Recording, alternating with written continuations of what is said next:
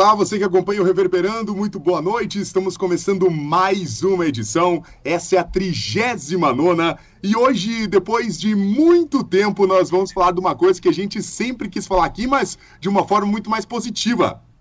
Hoje nós vamos falar sobre a volta dos eventos. Desde que começou o Reverberando, tanto naquele modo gravado quanto nesse ao vivo, nós falamos sobre impactos da pandemia e tudo mais. Hoje é a primeira vez que a gente fala sobre a volta dos eventos. E nós estamos recebendo hoje o Doreni Caramori Júnior, ele que é presidente da ABRAP, Associação Brasileira dos Promotores de Eventos. Presidente Doreni, muito boa noite, seja bem-vindo ao Reverberando. Boa noite, Matheus, Tiago, Lincoln, obrigado pelo convite aí, excelente iniciativa a gente está bastante feliz em poder compartilhar informações aí com todo o pessoal do oeste de Santa Catarina, sudoeste do Paraná e agora aí com as redes né, e com a internet por todo o Brasil e o mundo. Com certeza, hoje vai ser um programa bem produtivo, bem bacana. Tiago, vamos falar sobre evento, essa volta, os eventos estão voltando, a gente espera que volte cada vez mais. Boa Com noite. Com certeza. Boa noite, Guima, boa noite, Lincoln, boa noite especial para o Doreni é, o público está sedento pelos eventos, né? Foram quase dois anos, muito mais um ano e meio, então o público quer as atrações e felizmente é, as atrações com público estão liberadas. Fazer uma observação breve aqui, já no, já no início. Primeiro, agradecer o Doreni pela disponibilidade. A gente sabe que é uma pessoa muito ocupada, representa uma categoria gigantesca que está saindo de um momento de extrema dificuldade para tentar retomar a sua normalidade. Então, é, ficamos muito agradecidos, viu, presidente, com a sua disponibilidade em reservar um tempinho na sua agenda para falar conosco. E agradecer aqui o Tiago e o Lauri Schenner, da GDO, que nos colocaram em contato com o presidente Doreni, fizeram essa ponte aí para a gente poder conversar hoje. É, então, muito obrigado aí ao Thiago, ao Lauri e à GDO pela força, pela parceria em nos ajudar a proporcionar um, um debate legal. Já tem um comentário aqui, meu grande amigo Lucas Serap está dizendo, fundamental para a economia o setor de eventos. E é mesmo, não tenho que discutir. Setor muito potente economicamente falando. Então, obrigado, presidente. Vamos, vamos fazer várias perguntas aí ao longo desses próximos minutos. Tá bem, meu amigo. Muito obrigado. Eu que agradeço o convite o Lauri e Tiago são dois amigos queridos, associados da nossa entidade, e falaram da importância de bater um papo com vocês, com a audiência de vocês, portanto, estamos aqui à disposição. Maravilha. Lincoln Busata, muito boa noite. Papo bom hoje, hein? Boa noite, Guima. Boa noite, Thiago. Boa noite, presidente. Obrigado por aceitar o convite. É um prazer recebê-lo aqui. Ah, certeza, né, meu? Evento não tem erro, né? Evento é coisa boa, né? Isso é sensacional. Agradecer os nossos parceiros, a Rádio Voz Sudoeste, a Rádio Panorama, a Máxima FM, também aos sites Notícia Coronel, ao site Portal Vividência, ao site Expresso Beltrão, que compartilham a nossa live, brigadão, e posteriormente passam as informações ali, o release do que aconteceu durante a live. Agradecer a Rádio Panorama, que faz a reprise do programa ao sábado às 14 horas e a Máxima FM na segunda-feira às 22 horas. Valeu, gente, muito obrigado. Obrigado para você também que está nos assistindo. Se você ainda não é inscrito no nosso canal, por gentileza, se inscreva, clique ali, dê um joinha, isso é importante para nós. Muito importante, muito importante mesmo. Dito isso, feitas as apresentações, bora para a 39 edição do Reverberando.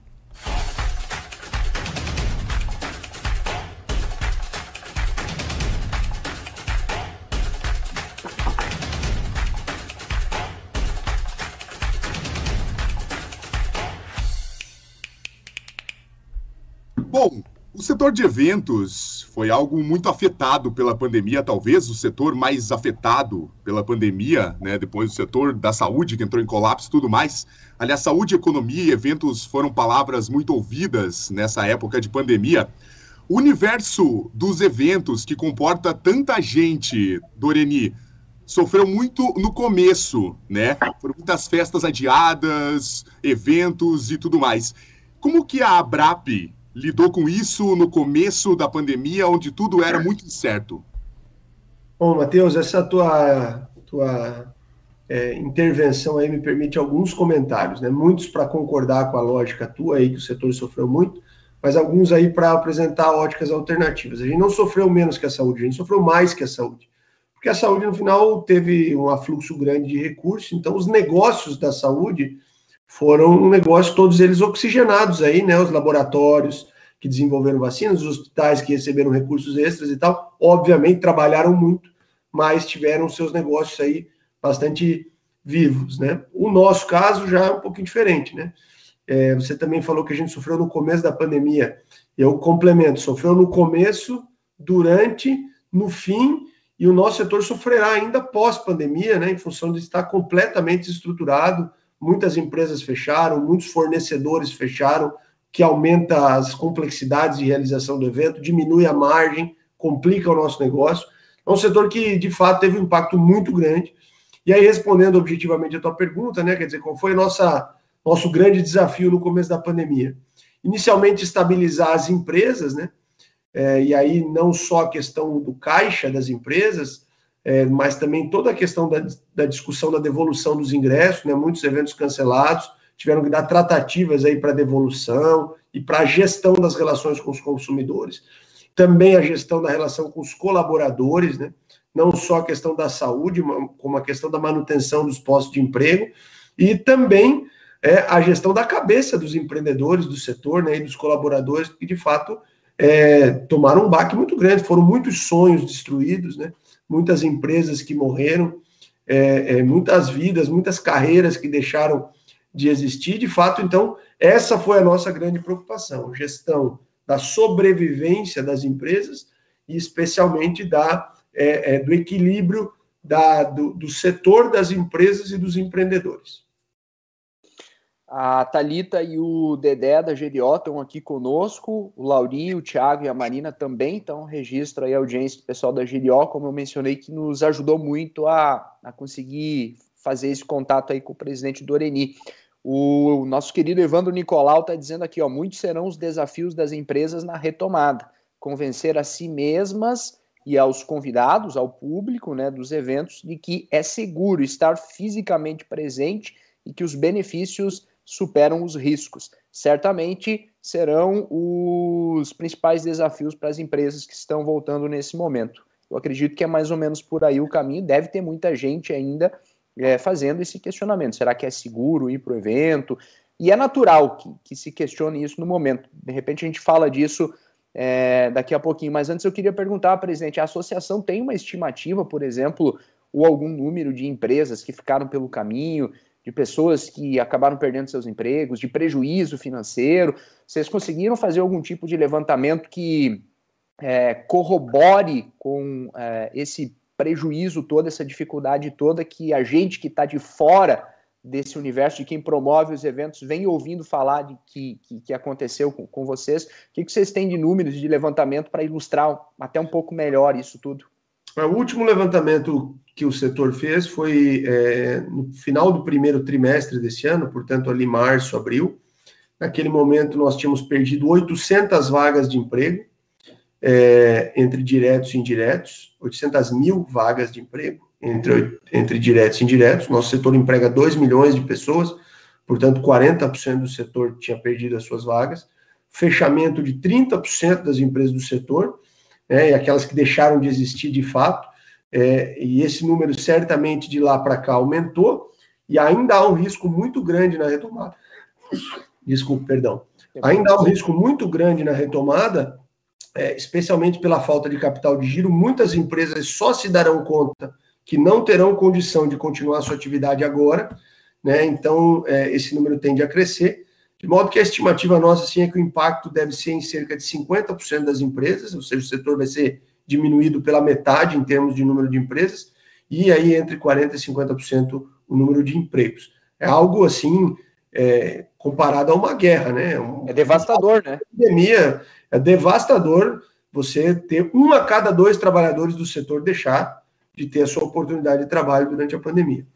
É, depois, se me permitir, eu queria responder aquela, aquele comentário do Evandro. Isso pode ser agora, presidente, fica à vontade.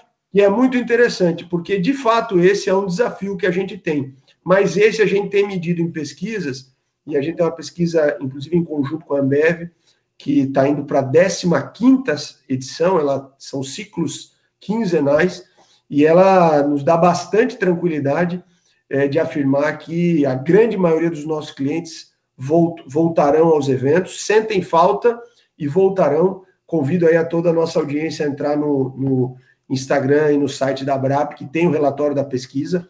Ela, assim, em números gerais, né, na, na última edição, 76% das, das pessoas já voltariam a frequentar eventos agora e 90% sente falta. Eu não tenho muita preocupação com a demanda do nosso setor. Maior preocupação que eu tenho é com a desestruturação da cadeia produtiva. Nosso setor é um setor que é, está descapitalizado, endividado e que terá um aumento de custo significativo em função de boa parte dos fornecedores terem se desestruturado. Então, você tinha, por exemplo, aquela empresa de segurança que tinha uma grande quantidade de seguranças e que agora não consegue convocar o mesmo número de seguranças na qualidade que você precisa.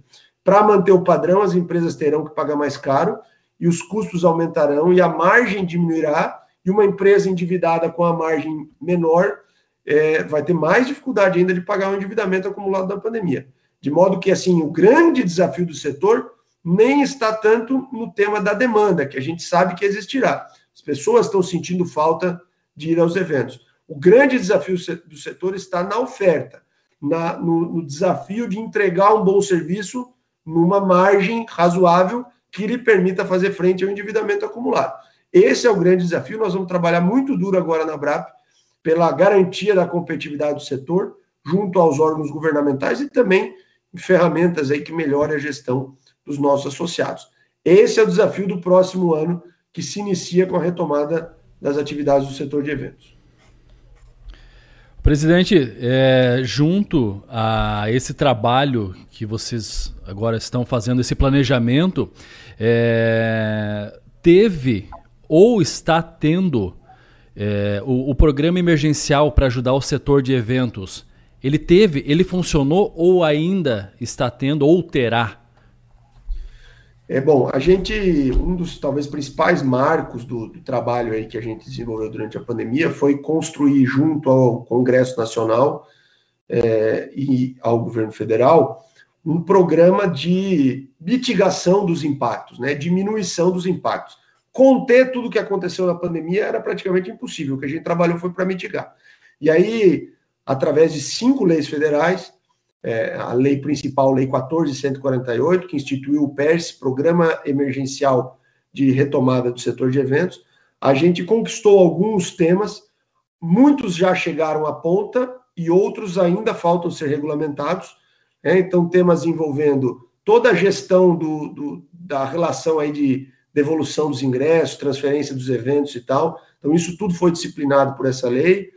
É, programa de crédito é, que é, fez uma reserva específica do Pronamp aí para as micro e pequenas empresas do setor. Nós atendemos 41 mil micro e pequenas empresas de eventos, um total de 3,2 bilhões de reais em crédito para a cadeia de eventos aí para é, reduzir a mortalidade. Pois ainda na área de crédito tem algumas medidas focadas em médias e grandes empresas que precisam ser regulamentadas, a gente está trabalhando nisso vai ser importante na retomada nesse tema que eu acabei de falar para vocês aí do capital de giro, que é necessário para as empresas voltarem a trabalhar. Né? Então, você tem uma empresa que vendeu um show pré-pandemia. O show não aconteceu, a empresa não precisou devolver o recurso, ela usou esse recurso. Ela precisa entregar o show. Né? Com que recurso ela tem para entregar o show? Precisa de capital de giro. Então, tem esse item do PERS que ainda precisa ser regulamentado. Um outro item do PERS foi a renegociação dos débitos fiscais do governo federal. A gente recebeu um reporte recente aí, até 10 de outubro, né, esse programa vai até o final desse ano. Até 10 de outubro, 14 mil inscrições repactuaram seus débitos, um total de 1,8 bilhões de reais. Também foi uma medida importantíssima para reorganizar as finanças das empresas, né, especialmente aquelas que precisam da certidão negativa para operar. É, também no PERS, é, a gente teve uma extensão daquele programa de suspensão e redução dos contratos de trabalho, e isso também já chegou à ponta, já foi operacionalizado, muitos empregos foram garantidos em função desse programa, e ao final, é, a gente teve aí a possibilidade de uma isenção fiscal, uma desoneração fiscal, que passou no Congresso, foi vetado pelo presidente da República e agora deve ser deliberado o veto nos próximos dias, que seria a medida essencial para garantir margem, né, para que a gente consiga pagar o endividamento acumulado. Vocês têm Essas... alguma expectativa, presidente? Desculpa interromper, aproveitando esse ponto aqui. Alguma expectativa de... sobre uma derrubada do veto? O que vocês têm de informações? Expectativa para derrubada do veto ainda no mês de novembro, talvez seja Vai antes cair, de dezembro.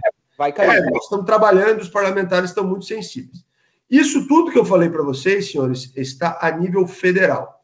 Há já alguns estados e municípios que estenderam a mão para o setor. É o caso de Salvador, é o caso da é o caso de, do Distrito Federal, enfim, todos esses estados criaram regras para melhorar a vida das empresas do setor. Mas há uma infinidade de municípios e de estados que ainda precisam demonstrar é, que entendem a relevância do setor. Você tem municípios, por exemplo, que cobram o IPTU de casa de evento que está fechado por decreto municipal e o município está executando o IPTU. Ou seja, é de uma falta de sensibilidade gigantesca. A gente precisa, de fato, é, é, sensibilizar esses estados e municípios a é, serem empáticos né, com o setor que mais, e aí isso falo de boca cheia, sem medo de errar, foi o setor que mais se doou pela sociedade na pandemia, porque paralisou todas as suas atividades. Né? Tem um comentário aqui na, na live, posso fazer aqui, Lincoln? Por favor, por favor. Tá bom, o Serápio, que já deixou um boa noite aqui, está dizendo o seguinte: aí o presidente pode até fazer um comentário em cima do comentário dele. Não é uma pergunta, é uma observação. Ele diz aqui, ó, além dessa descapitalização, existe um outro desafio, que são os colaboradores. Muitos trocaram de setor e precisam agora, as empresas precisam agora buscar e treinar novos profissionais para as funções. É complicado. O presidente falou há pouco sobre a questão, por exemplo, de uma empresa que presta segurança para um evento, mas a estrutura é muito maior, né? Sei lá, a estrutura da empresa que fornece o serviço de bar é, e assim por diante. Vai faltar mão de obra? Está faltando nesse momento? Vai faltar é, recontratar e, e, treinar essas pessoas novamente? É, é uma, uma, preocupação de vocês, entre tantas que vocês têm nesse momento, presidente? É, eu, é um bom ponto. E, é, na verdade, um ponto especial aí para discutir. Por quê? Nosso setor tem uma característica muito é, específica. O nosso setor é um dos poucos setores que emprega mão de obra com baixa qualificação. Uhum. É, é, então, eu não acho que vai faltar mão de obra. Eu acho que vai aumentar o custo das empresas, porque de fato elas terão que reconstruir os seus times e terão que investir muito recurso é, em treinamento, educação, para que os seus times consigam fazer a entrega no padrão de qualidade que o setor precisa. De modo que o desafio existe, é um desafio real, é, mas não acho que vai faltar mão de obra. Pela própria característica e relevância que o setor tem em ocupar uma mão de obra com uma baixa qualificação, pelo menos aquela baixa qualificação, vamos dizer assim, técnica, né? não precisa ter grandes cursos é, de graduação, etc. e tal. É, o fato é que vai aumentar os custos das empresas e isso diminui margem e dificulta, de fato, é, a sobrevivência do setor, que mesmo voltando, como a gente vem dizendo, terá enormes desafios.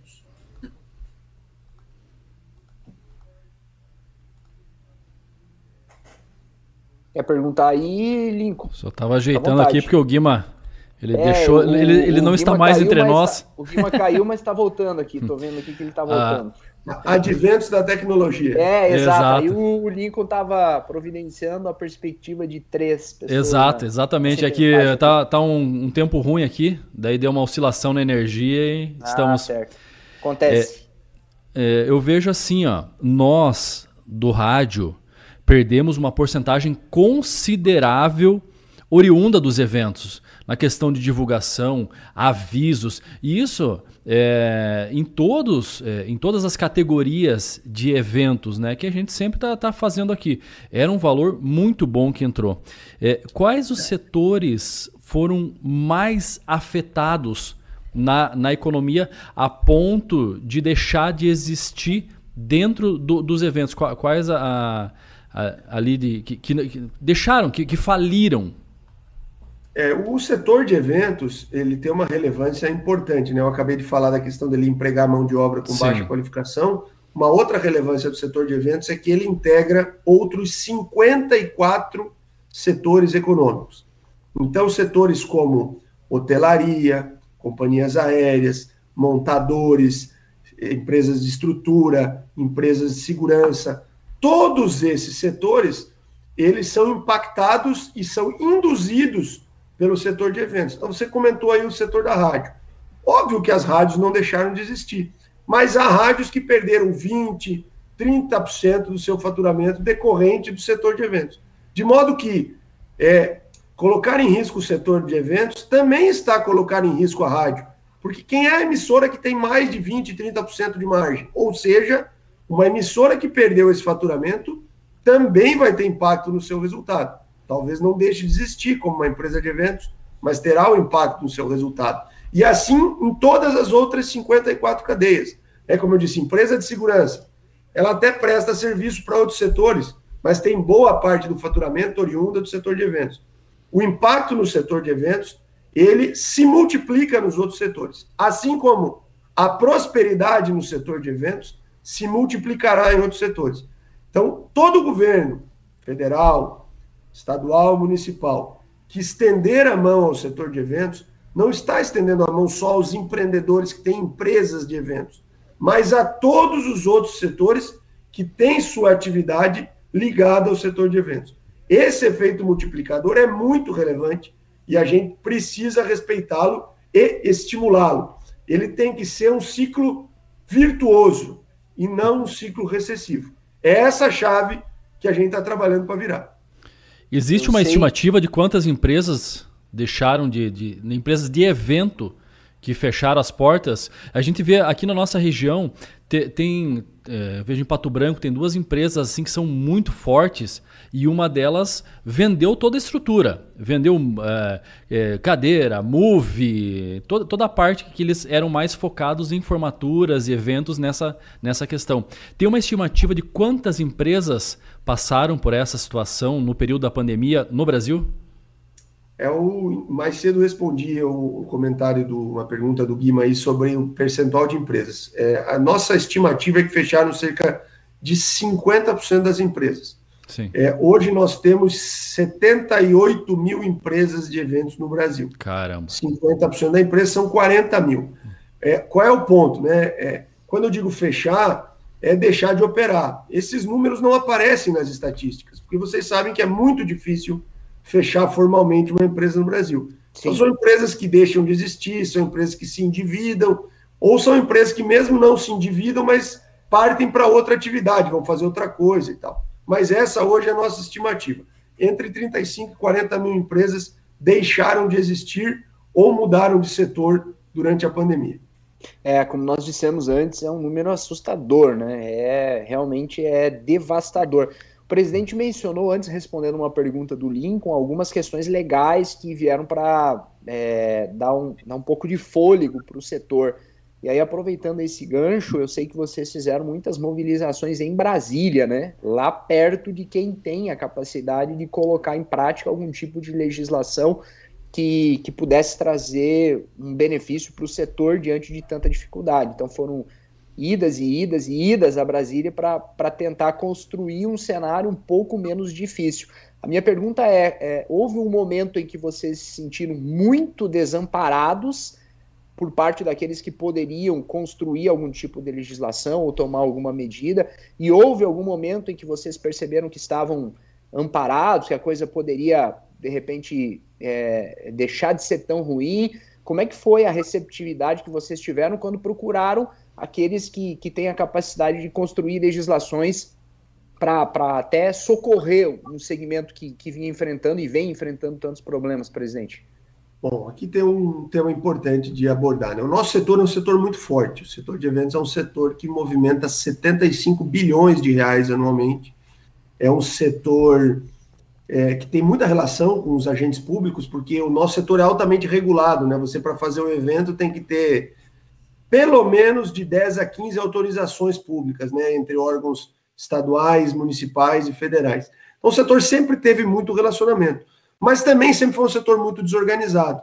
Então, esse foi o nosso primeiro desafio na pandemia, foi organizar o setor. Né? Eu presido uma entidade é, que se, organizou, se reorganizou muito durante a pandemia, cresceu, chegou aos 27 estados, e aí, durante os primeiros meses, a gente praticamente se aliou a outros setores para poder provocar as transformações aí e, e ter os, os, benefícios, né? E esses benefícios acabaram amparando a todos. Mas chegou um determinado momento que houve aquele primeiro ciclo de retomada de todo mundo, menos do setor de eventos. Aí a gente precisou atuar sozinho. Foi o primeiro movimento, momento que a gente se sentiu desamparado, né? Fato que a gente precisou sair do nada, né? E pegar o avião e começar a Brasília visitar os representantes. É, o ápice da nosso, do nosso amparo foi quando a gente conseguiu aprovar. Nosso setor é o único setor que tem um programa específico de mitigação dos impactos da pandemia, que é o PERS, uma lei federal aprovada por unanimidade nas duas casas, na Câmara, no Senado, depois voltou para a Câmara, também por unanimidade. Foi um setor onde a gente se sentiu, momento em que a gente se sentiu amparado. Mas o fato é, e é até engraçado, que é cíclico isso, né? Há dias em que a gente sente que tem o apoio do setor público e há muitos dias que a gente sente que está sozinho. É um grande desafio e, e, eu quero aproveitar o momento aqui para valorizar é, o associativismo, a importância do setor estar unido e organizado.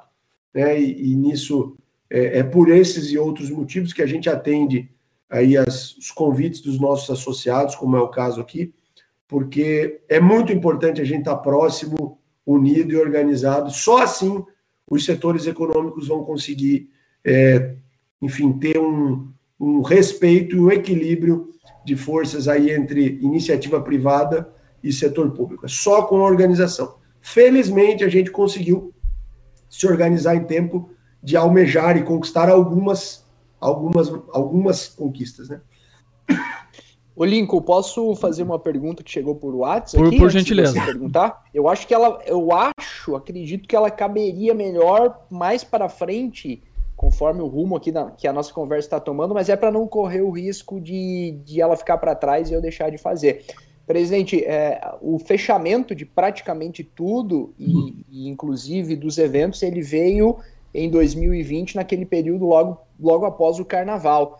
O detalhe é que até então, é, a gente, nós aqui, desse lado do mundo, por assim dizer, a gente ouvia falar do coronavírus, da Covid, mas ainda não era um cenário real para nós. E a gente sabia que em algum momento aquilo chegaria. E chegou naquele período de carnaval, pós-carnaval. E ali praticamente se fechou tudo. É, no interior mesmo, cidades de interior viram seus comércios serem fechados, restrições de público, até acho que naquele primeiro momento parecia prudente. Também é, hoje é mais fácil olhar para trás naquele instante, né? E, e, e, dizer assim, ah, não, tinha que esperar um pouco mais. Mas a, a, questão não é essa. A questão é, a pergunta é, vocês temem que daqui a pouco é, o pós-carnaval agora de 2022 seja um período tão delicado quanto foi em 2020? Vocês, é, vocês carregam algum tipo de, de memória daquele, daquele ano que causa uma preocupação? Ou veem indicativos de que daqui a pouco a condição de saúde pública ela pode ter uma, uma recaída e, e todo mundo, inclusive o setor de eventos, voltar a sofrer com isso? Tiago, eu vou dizer uma coisa para você aqui, assim, até vou, é, vou abrir meu coração aqui. Ontem à noite assisti uma entrevista e a pessoa dizia que não deveria voltar ao carnaval, porque na cabeça dela é, a, a, o vírus chegou ao Brasil no carnaval e o carnaval foi o responsável pela, pela proliferação do vírus. Isso é de um absurdo sem tamanho. O vírus ele se propaga por qualquer contato entre as pessoas e especialmente pelo convívio social.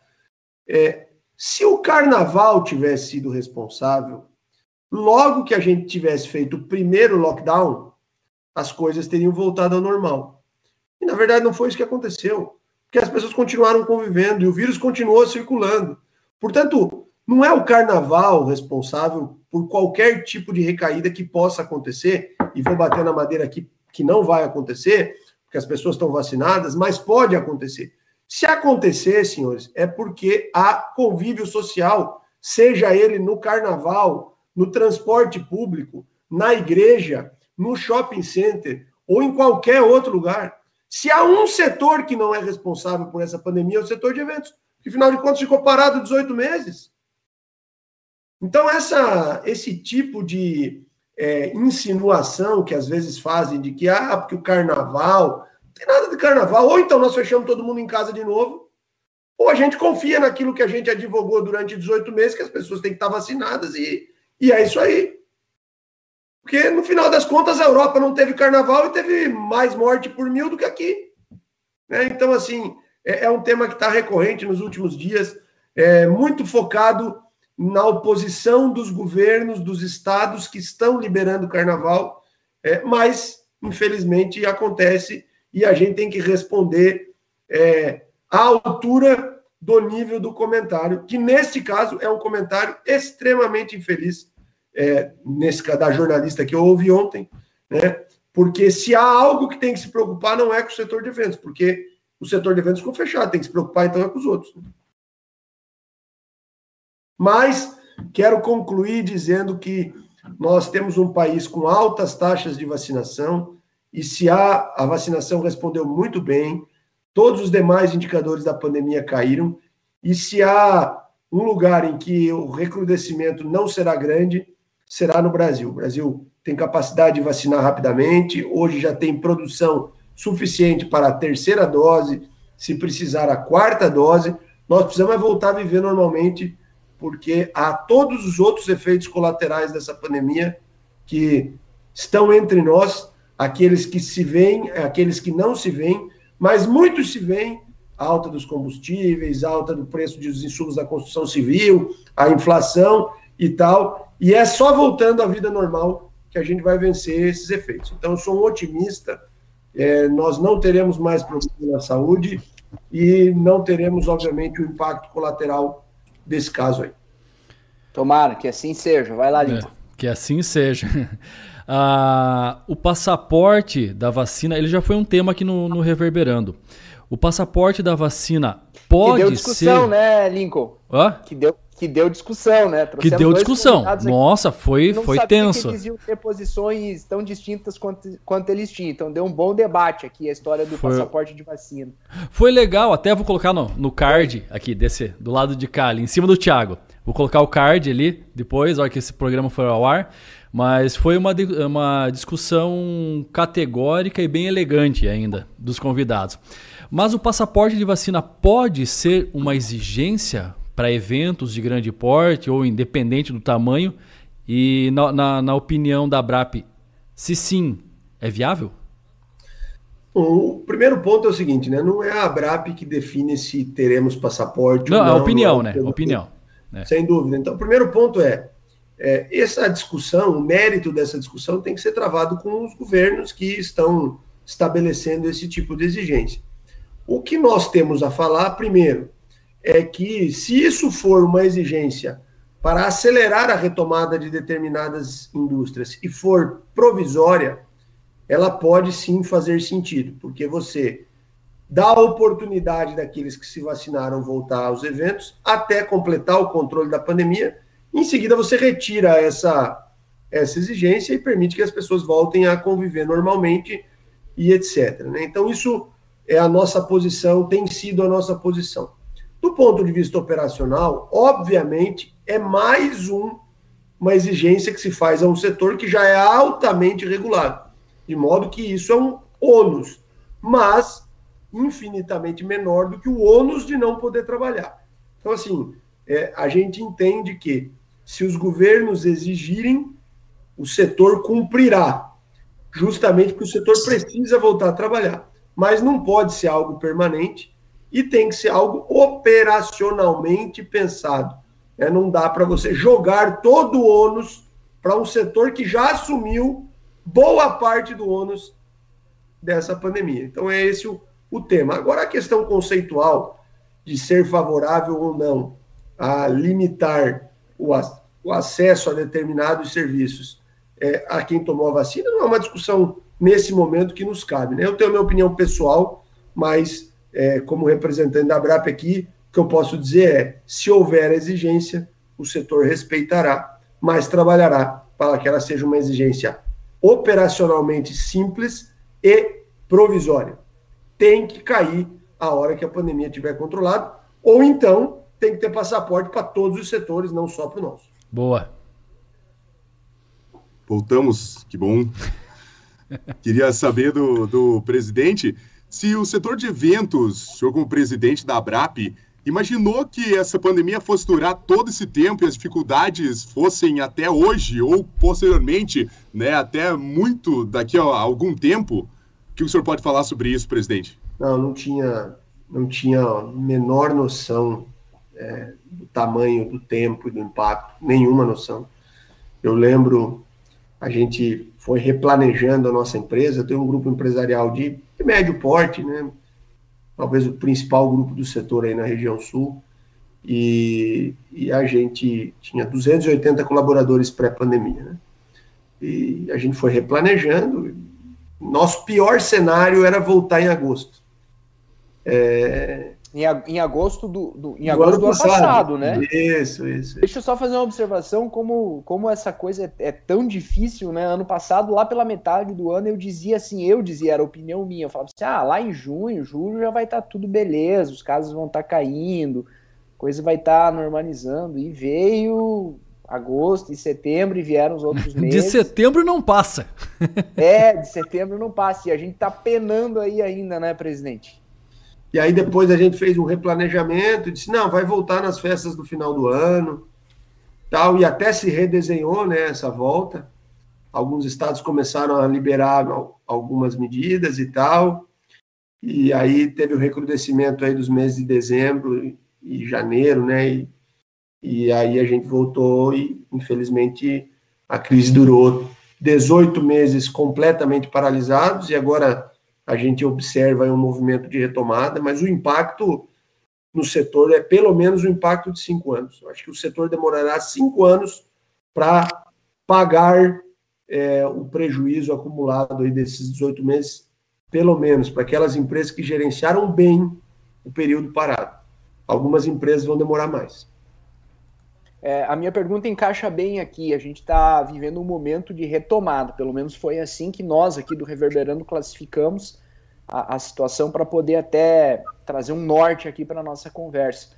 É, no, no, geral, assim, pensando em país todo, afinal de contas a Abrap é uma, uma organização nacional, onde que tá, onde que há um cenário de mais liberação, onde que há um cenário ainda de, de mais restrições, dá para apontar alguns lugares em que há um cenário um pouquinho mais normal e alguns em que vocês estão enfrentando e projetam ainda enfrentar dificuldades para poder voltar a realizar os eventos com público, presidente? Sem dúvida. É, eu quero a, iniciar a resposta dessa pergunta convidando a nossa audiência a entrar lá, radardeeventos.com.br, uma ferramenta que a BRAP desenvolveu, que monitora a retomada em todos os estados do Brasil e em 40 dos maiores municípios. As regras, em que nível está e etc. E, obviamente, que um país continental, você tem regiões é, com praticamente nenhuma restrição. Então, por exemplo, Maranhão, Pará, Rio Grande do Norte, etc. Você tem regiões que têm restrições, mas que têm planejamento claro de relaxamento das restrições. É o caso de Santa Catarina, é o caso de São Paulo, e você tem regiões que têm restrições e praticamente não, não se planeja para voltar. O caso da Bahia, por exemplo. É um estado talvez o mais refratário do Brasil nesse momento. É, é, coloca em xeque o próprio carnaval. O decreto dessa semana autorizou aumentar o número de pessoas no evento para 3 mil, sem saber quando é que vai para 4, nem para 5. É, então você tem é, esse cenário aí, né, diferenciado em cada um dos municípios. Aliás, é importante comentar que esse modelo de gestão compartilhada, ele dificulta muito, né, a retomada do nosso setor. Deveríamos ter um setor integrado no Brasil que criasse as normas, eventualmente poderia até direcionar a velocidade da retomada por alguns indicadores, mas que a regra, fosse a única, uma regra nacional. Hoje nós temos que ter uma ferramenta só para que a gente possa observar quais as regras que funcionam em cada lugar. Nossa empresa, por exemplo, faz eventos em 40 municípios é, do Brasil. É, cada município é uma regra. Né? E aí, até mesmo dentro do estado de Santa Catarina, você tem diferença de regra. Aqui em Florianópolis, o prefeito só aceita passaporte sanitário, só vacina. O estado de Santa Catarina já flexibiliza. Ele aceita vacina e quem não tiver vacinado pode apresentar um teste né, de 72 horas o PCR ou 48 horas o antígeno. Então, Balneário Camboriú é uma regra, Florianópolis é outra regra. Quer dizer, e o custo do setor de administrar o entendimento e a diferença das regras? É, ninguém pensou nisso? É, esse é que é, tem sido o nosso grande desafio da retomada. Eu coloquei ali no, na, aqui no, no, nosso rodapé aqui da nossa conversa o site é radardeventosbrasil.com.br. Daí, caso alguém queira acessar e acompanhar ali as informações. É, pegando um, um, um, marco entre os marcos da, do, dos eventos da história de empresas de evento do Brasil, nós tivemos aquele fato da, da Boate Kiss que obrigou as empresas, principalmente as, as boates em si, né, baladas, enfim, a adotarem uma, uma política diferente e ter um cuidado diferente.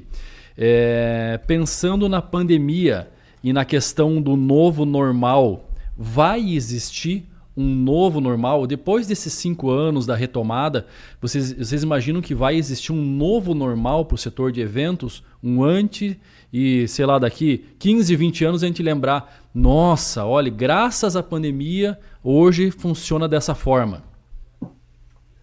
Acho que a pandemia vai trazer aprendizados para todos os setores econômicos, também para o setor de eventos, né? aprendizados e oportunidades. Né?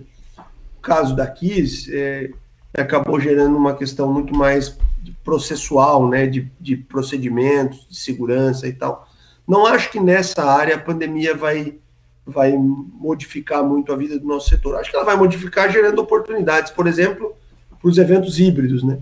Há eventos que podem ser feitos de forma híbrida, né?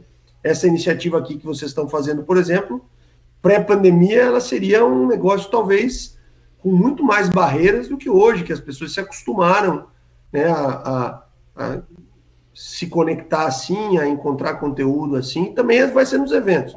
Eu acho que nós vamos ter um conjunto grande de aprendizados menos na questão é, sanitária, de segurança e tal, e mais na questão da convivência, das oportunidades geradas para o mercado a partir aí dos aprendizados que a pandemia trouxe nas empresas e no comportamento do consumidor. Vocês acharam ou esperavam que fossem melhor assistidos nessa pandemia, pela questão de, de, governos, eu não falo nem só do federal, mas também dos governos estaduais? Você, vocês esperavam uma maior ação de, de, dessas pessoas, Doreni? Ah, sem dúvida. É, a empatia dos governos em todos os níveis, ela foi quase zero com o nosso setor, né? Chega a ser. Ao, ponto, ao ponto de, por exemplo, nem querer discutir com vocês algumas questões. Vocês passaram por isso, presidente? tem vários momentos em vários estados que não teve nem conversa, as pessoas não nem recebiam o setor. Né? A principal delas é o seguinte: quem fecha uma atividade tem que ter a responsabilidade de gerenciar o impacto do fechamento. Não tem. Isso é, isso é responsabilidade do agente público.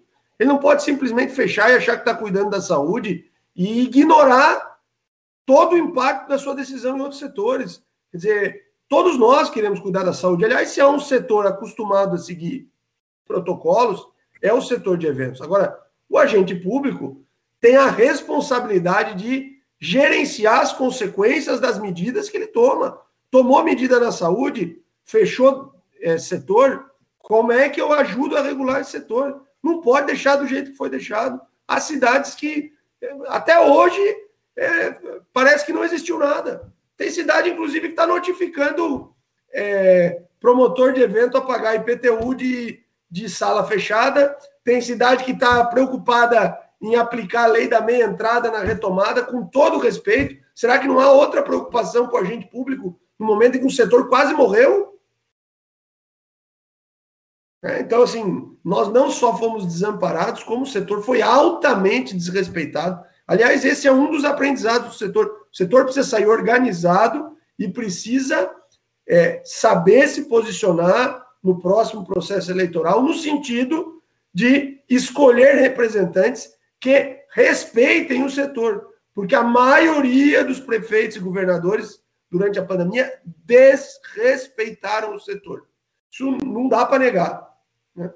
E alguns estenderam a mão recentemente e devem estar esperando que a gente seja grato pela vida inteira. Eles estão minimizando o impacto das decisões que tomaram. Ainda que as decisões sejam legítimas. Veja, eu não estou questionando a decisão.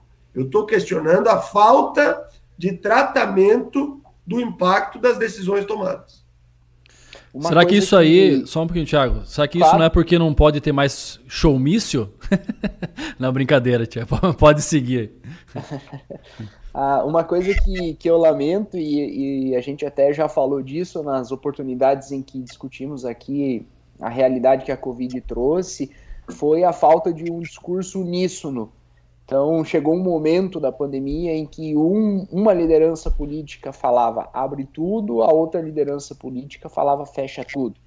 E, e a falta de, de, um, de, uma sintonia melhor, é claro que ela causa um desconforto. Como o presidente falou, a gente mora num país enorme, então o cara tem, tem acesso a alguém lá dizendo para abrir tudo e tem acesso à posição de alguém dizendo para fechar tudo. Então, talvez, eu penso que sim, mas talvez essa falta de um discurso mais alinhado, ela tenha prejudicado e muito uh, todos os segmentos e todas as ações que se tomou nesse período. Eu faço essa observação para perguntar, presidente, é, o seguinte: nesse momento, aparentemente, a coisa caminha para um, um, período em que vocês vão poder voltar a respirar depois de tantos problemas, né?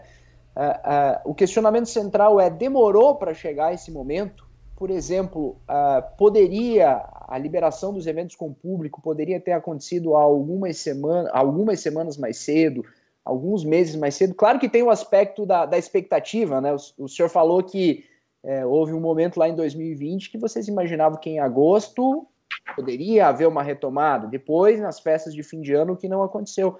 Nós mesmos, que não temos negócio nessa área, achávamos, eu achava que lá na metade de 2020 ia estar tá tudo muito mais tranquilo. E não, e a coisa foi se estendendo.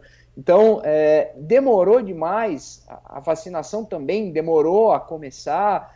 O que, que vocês têm assim de leitura hoje? Poderia, essa retomada poderia ter sido um pouco mais, é, acontecido um pouco mais cedo, ou bem mais cedo do que neste momento?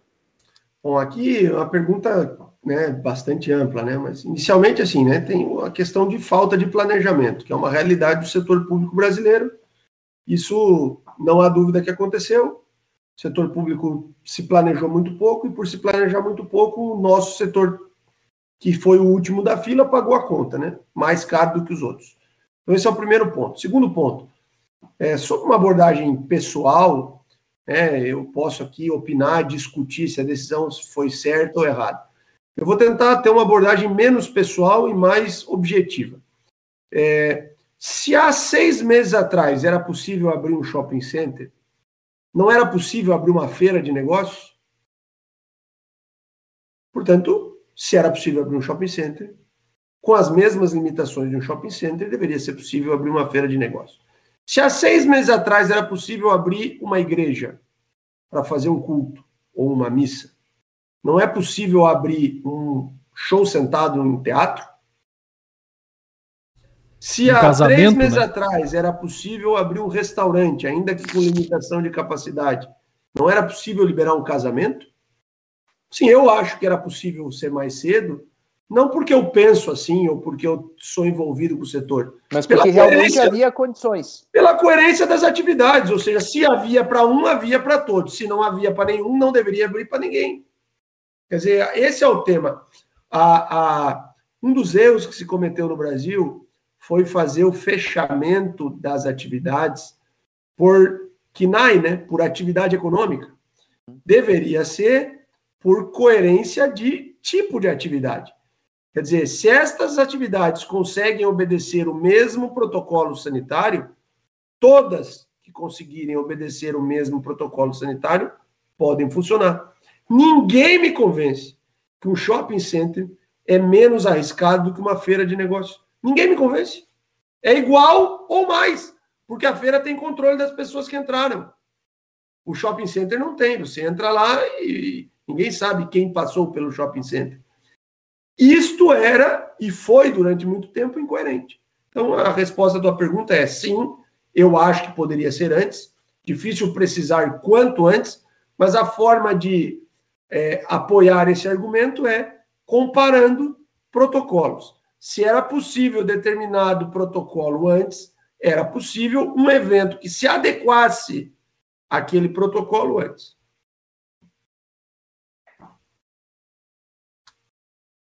Lincoln? Será que o, o Brasil não ficou muito tempo, os nossos, no, o Brasil em si, nossos governantes, né, ficaram muito tempo esperando outros países, a iniciativa de outros países, porque a gente via, né? A gente falava que na rádio, ah, na Austrália, ah, na, na Europa, ah, tal lugar já está tendo evento, já estádios já, são, já estão lotados. Será que talvez é, faltou um pouquinho de, de, de, de, entender exatamente isso, o bom senso, né? Apenas uma, é. um, um, complemento, né? Uma, um adendo, né? Certamente um problema dessa complexidade não teria uma resposta simples para a tua pergunta. São vários fatores, né? Primeiro, a questão política atrapalhou muito no Brasil, né? A difusão de ideias aí, a expectativa de pessoas que anteciparam o processo eleitoral, ela de fato é, complicou um pouco mais porque não tinha uma uniformidade de pensamento. Segunda coisa, né? É, o preconceito com o setor também atrapalhou um pouco. Né? Muita gente acha que o nosso setor é um setor que vive de festa. Né? É, a nossa atividade, em alguns casos, é festa. Mas nosso setor empresarialmente é tão pujante quanto muitos outros setores econômicos. Teve um pouco de preconceito. Teve, inclusive, desconhecimento do setor. Né? Teve falta de vontade política de resolver né? aquelas cidades e municípios que quiseram se debruçar sobre o tema liberaram antes, planejaram antes e tal. Então tem uma série de pontos, né? É, é muito difícil agora a gente concluir todos essa ou aquela razão que fizeram isso, mas que dava para ser diferente, eu não tenho a menor dúvida que dava. Fato que temos a oportunidade de olhar para frente e agora é com esse otimismo de olhar para frente que a gente precisa avançar por esse prejuízo enorme que o setor tomou durante a pandemia, o povo pode se preparar para pagar ingressos muito mais caros, Doreni? Não acredito. Eu, eu acho que a, o valor dos ingressos ele está proporcionalmente ligado ao valor agregado que o serviço entrega. Nós vivemos num mercado livre, né? É, se o cliente achar alto, ele vai no evento na outra cidade, na outra esquina, na outra semana. Eu acho que o, os eventos voltarão na medida que o mercado, do aquecimento do mercado. É, obviamente que enquanto houver restrição, é, há uma possibilidade grande de ter um aumento dos valores dos ingressos. Só lugar que cabe 10 mil, só pode vender para 3 mil, a tendência é os 3 mil ter que, ter que pagar mais caro, né? Mas eu acho que com o tempo as restrições vão reduzindo e o, o setor volta à normalidade, os ingressos voltam ao, ao mesmo valor e nós não teremos um aumento significativo é, no preço médio dos ingressos. Assim espero. A gente lembrou agora há pouco o fechamento, aquele total que aconteceu depois do Carnaval de 2020. Até o presidente fez uma declaração muito interessante, né? É, lembrando que o problema não, não é o Carnaval e nem será o Carnaval, né? É, houve uma coincidência naquele instante de o vírus já estar circulando e num período em que tradicionalmente no Brasil acontecem inúmeros é. eventos, né? Então, o carnaval foi só no Brasil, né? A pergunta é o que? A Itália foi é, o primeiro centro tinha um carnaval claro, lá também? Com certeza. Ah, mas eu faço essa observação para perguntar, até o presidente falou que bateu na madeira, que espera que não aconteça mais nada extremo daqui para frente. A pergunta é que perspectiva vocês têm agora, hein, presidente? É, friamente falando, levando em conta todas as dificuldades que vocês enfrentaram, todos os problemas, essa, essa retomada e, essa busca de uma normalidade que vai demorar muito tempo, cinco anos, até o senhor falou, né, para tentar recuperar aí um período de 18 meses com o setor praticamente fechado por completo. Vocês têm algum. Qual é o. Acredito que sim, mas qual é o grau de otimismo que vocês têm nesse momento? Que perspectiva vocês fazem daqui para frente? É, poderemos voltar a, a, vislumbrar uma normalidade de eventos e não mais fechamentos? O que, que vocês estão projetando agora diante desse cenário que é um pouco mais tranquilo para vocês no segmento? Eu, eu entendo que a gente tende a ter aí um final do ano com pouquíssimas restrições, restrições bem localizadas. É, o setor volta a faturar em 2022 pelo menos o mesmo padrão de 2019, enquanto faturamento, vamos dizer assim, total do setor, né? É, e 2023 a gente deve ter um crescimento bastante significativo. Acho que do ponto de vista de realização, poucas coisas deixarão de ser realizadas em 2022.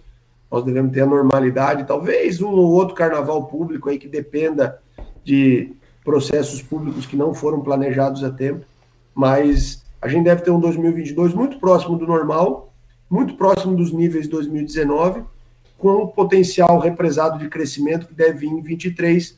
O nosso setor deve ser aí tranquilamente 20% maior do que 22. É, é, e o que eu falei de cinco anos é no sentido da recuperação das perdas né, do período parado. Sim. É, em termos de faturamento, eu acho que em 2022 nosso setor já estará nos níveis de 2019.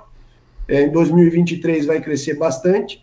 É, e durante cinco anos é o período que a gente vai ter que ter para recuperar as perdas de 18 meses parados, né, e mais alguns meses com atividade reduzida.